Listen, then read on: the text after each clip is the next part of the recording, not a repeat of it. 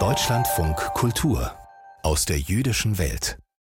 Die deutsche Filmgeschichte kennt viele Stars und Sternchen. Wer von ihnen jüdisch war, blieb den meisten jedoch verborgen, denn die jüdische Vergangenheitsbewältigung nach dem Zweiten Weltkrieg versprach wenig Unterhaltungswert, der im Film von Nachkriegsdeutschland gewünscht wurde.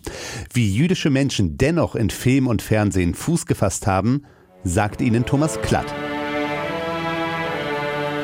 Morituri von 1948. Drei Jahre nach der NS-Zeit kam der erste deutsche Spielfilm heraus, in dem ein KZ gezeigt wurde, die Flucht und das Untertauchen einer Gruppe Verfolgter. Der jüdische Regisseur Arthur Brauner wollte seinen ersten Film unbedingt über und für die wehrlosen NS-Opfer drehen. Der Arthur Brauner, der daraufhin in einer ehemaligen Berliner Munitionsfabrik seine Central Cinema Company, kurz CCC Studios aufbaute der Frankfurter Filmwissenschaftler Johannes Pretorius Rhein. Morituri 48, der da zwar nicht explizit als Opfer selber aufgetreten ist, aber sich durchaus irgendwie sozusagen nicht hinterm Berg gehalten hat und der schlicht und ergreifend auch einen Akzent hatte, der zum Teil auch als ein jiddischer Akzent erkannt worden ist, was aber trotzdem nicht thematisiert worden ist. Dass Brauner als Displaced Person nach Berlin kam und Jude war, wollte im Nachkriegsdeutschland kaum jemand wissen. Sein Geld verdiente Brauner fortan nicht mit Anklagenden, sondern mit Unterhaltungsfilmen. Old Shatterhand und Winnetou lassen grüßen. Allgemein kann man sagen, dass ein Leben im postnationalsozialistischen Deutschland von allen jüdischen Filmemacherinnen in irgendeiner Form auch Kompromisse verlangt hat und es auch verlangt hat, Widersprüche auszuhalten sagt die Potsdamer Film- und Medienwissenschaftlerin Lea Wohl von Haselberg. Es gab Juden im deutschen Film nach 1945, doch selten traten sie als solche öffentlich in Erscheinung. Der Schauspieler und Regisseur Imo Moskowitsch etwa aus Aalen in Westfalen musste Zwangsarbeit leisten. Nach dem Krieg wurde er Regieassistent bei Gustav Gründgens, drehte Komödien mit Heinz Rühmann.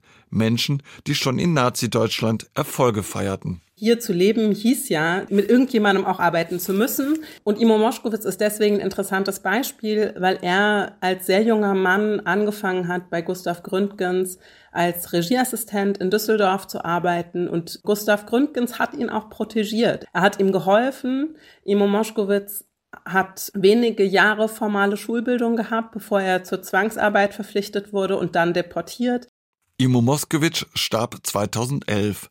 Er stellte eher seine Erfolgsgeschichte als Kind aus armen Verhältnissen in den Vordergrund und konnte erst im Alter zugeben, NS-Opfer gewesen zu sein. Auch beim Publikum fand eine kritische Aufarbeitung der NS-Zeit kaum statt. Im Magazin Stern erschien 1955 bis 1957 die Rubrik Das gab's nur einmal.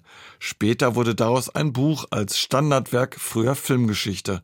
Autor Kurt Ries, selbst Jude, verheiratet mit der Uferschauspielerin Heidemarie Hatteier und befreundet mit Gustav Gründgens, Hans Albers und anderen Ufergrößen. Keiner von ihnen wollte Nationalsozialist gewesen sein. Ries übernahm deren Selbststilisierung als Opfer im inneren Widerstand. Wenn wir den heute aufschlagen und über die Geschichte der Ufer zwischen 33 und 45 lesen, dann stellen sich überall die Nackenhaare auf, weil das äh, wirklich extrem apologetisch ist und an jeder Stelle sozusagen versucht, den Schauspielerinnen und Schauspielern und Regisseuren irgendwie so eine politische Hintertür offen zu halten. Es gab nur wenige Jewish Moments, jüdische Momente im Film nach 1945, versteckt, kaum zu erkennen, an Drehorten etwa. I promise, I promise. Singing in the Dark von 1956. Moishe Euscher spielt den Holocaust-Überlebenden Leo, der sein Gedächtnis verliert und sich erst in den Bombentrümmern erinnert. Gedreht wurde in den Ruinen der Berliner Synagogen Fasanenstraße und Levetzow-Straße Moabit. Singing in the Dark ist von einem Regisseur, Max Nosek, der zur Zeit, als dieser Film entsteht, noch im Exil ist. Es ist eigentlich ein amerikanischer Film, aber die kehren nach Berlin zurück mit Moishe Euscher, einem Star des amerikanischen jiddischen Kinos um in den zerstörten Synagogen Berlins zu drehen. Und es sind ganz seltene Filmaufnahmen dieser zerstörten Synagogen, weil in Deutschland gibt es zwar wahnsinnig viele Bilder von Trümmern, aber das sind größtenteils eben nicht zertrümmerte Synagogen und diese merkwürdigen Ruinen, die noch jahrelang in den deutschen Städten stehen, sind kaum gefilmt worden. Jewish Moments, Jewish Places. Schließlich gab es die, die ihr Jüdischsein nicht versteckten. Peter Lilienthals Familie floh vor dem nationalsozialistischen Regime nach Uruguay, als er zehn Jahre alt war. Jetzt, jetzt, jetzt beginne ich ernst zu spielen, ja? David, junge Juden in der landwirtschaftlichen Vorbereitung auf ihre Aliyah nach Palästina. Mit David gewann Lilienthal 1979 den Goldenen Bären.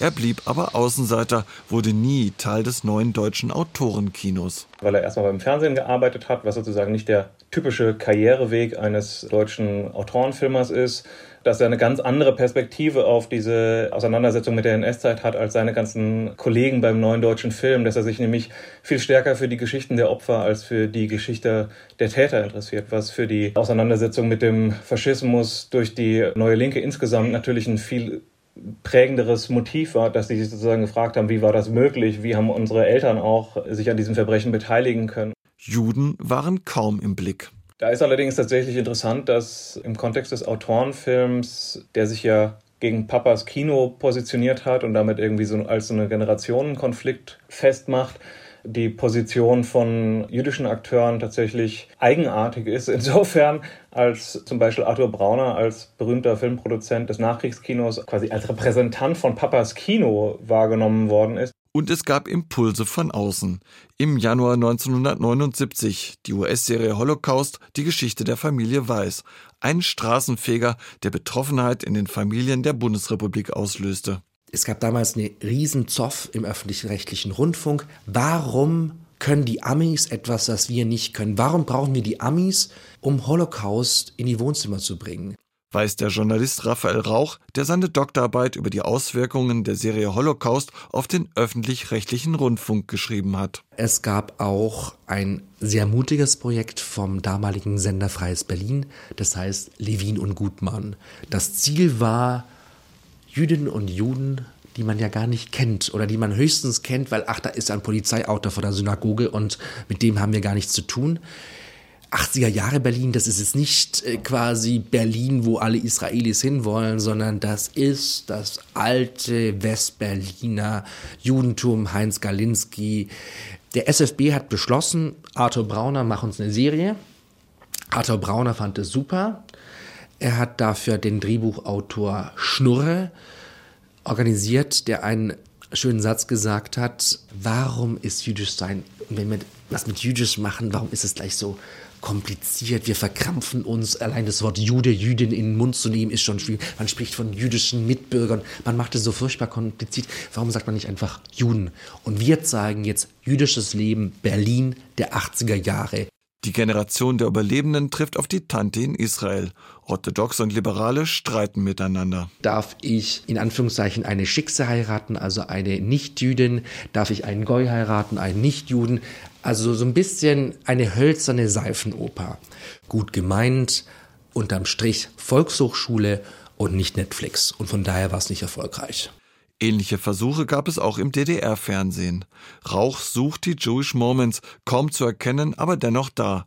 Die Geschichte hinter den Münchner Geschichten. Regisseur Helmut Dietl und sein Schauspieler Toffje Kleiner, ein Jude aber der war dem Bayerischen Rundfunk in Anführungszeichen zu jüdisch aussehend, also ganz klare Vorurteile habend, mit antisemitischer Stoßrichtung nach dem Motto, der ist zu jüdisch für so eine lockere Serie, das ist irgendwie ein Problem. Auch bei Helmut Dietl finden sich Jewish Moments.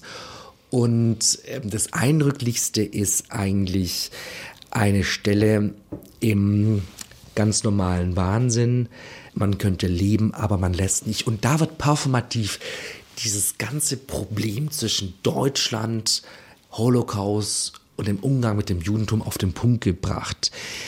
Es ist quasi die deutsche Übersetzung eines alten Jü ausländischen Sprichworts. Also bricht mitten im Satz ab, sie will jüdisch sagen, aber sagt plötzlich ausländisches Sprichworts.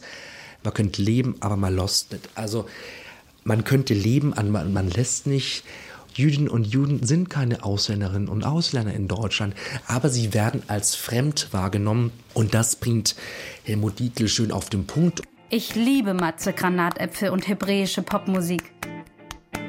Ich würde wirklich gerne hier leben, aber die jüdische Mama, nach der mich alle immer fragen, die hab ich nicht. Bei mir ist nur der Papa jüdisch. Heute, so scheint es, wird jüdisch sein nicht mehr versteckt. Esther Zimmering, Jahrgang 1977, erfährt erst allmählich von ihrer jüdischen DDR-Familie. Nach der Wende lernt sie ihre Verwandten in Israel kennen, wie sie im Film Swimmingpool am Golan von 2018 zeigt.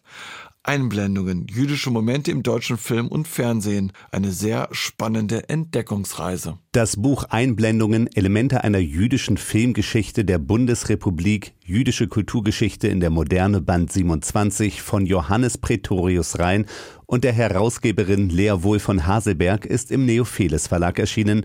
186 Seiten für glatte 14 Euro.